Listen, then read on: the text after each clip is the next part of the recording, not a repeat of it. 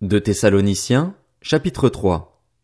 Maintenant donc, frères et sœurs, priez pour nous afin que la parole du Seigneur se propage et soit honorée comme elle l'est chez vous, et que nous soyons délivrés des hommes méchants et pervers, car tous n'ont pas la foi.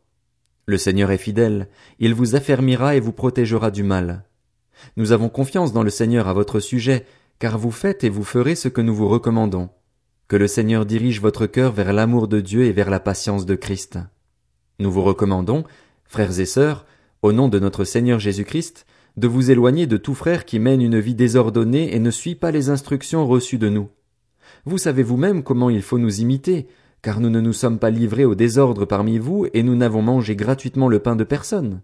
Au contraire, nuit et jour, dans la fatigue et dans la peine, nous avons travaillé pour n'être à la charge d'aucun de vous. Non que nous n'en ayons pas le droit, mais nous avons voulu vous donner en nous-mêmes un modèle à imiter.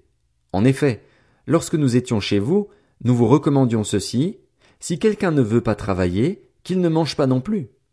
Nous apprenons cependant que quelques-uns parmi vous mènent une vie désordonnée. Ils ne travaillent pas, mais se mêlent des affaires des autres. Nous invitons ces gens-là, et nous les encourageons par notre Seigneur Jésus-Christ, à travailler paisiblement pour manger leur propre pain. Quant à vous, frères et sœurs, ne négligez pas de faire le bien. Si quelqu'un n'obéit pas à ce que nous disons par cette lettre, Notez-le et n'ayez pas de relation avec lui, afin qu'il en éprouve de la honte. Ne le considérez pas comme un ennemi, mais avertissez-le comme un frère. Que le Seigneur de la paix vous donne lui-même la paix en tout temps et de toute manière. Que le Seigneur soit avec vous tous. Moi, Paul, je vous salue de ma propre main. C'est là ma signature dans toutes mes lettres, c'est ainsi que j'écris. Que la grâce de notre Seigneur Jésus-Christ soit avec vous tous.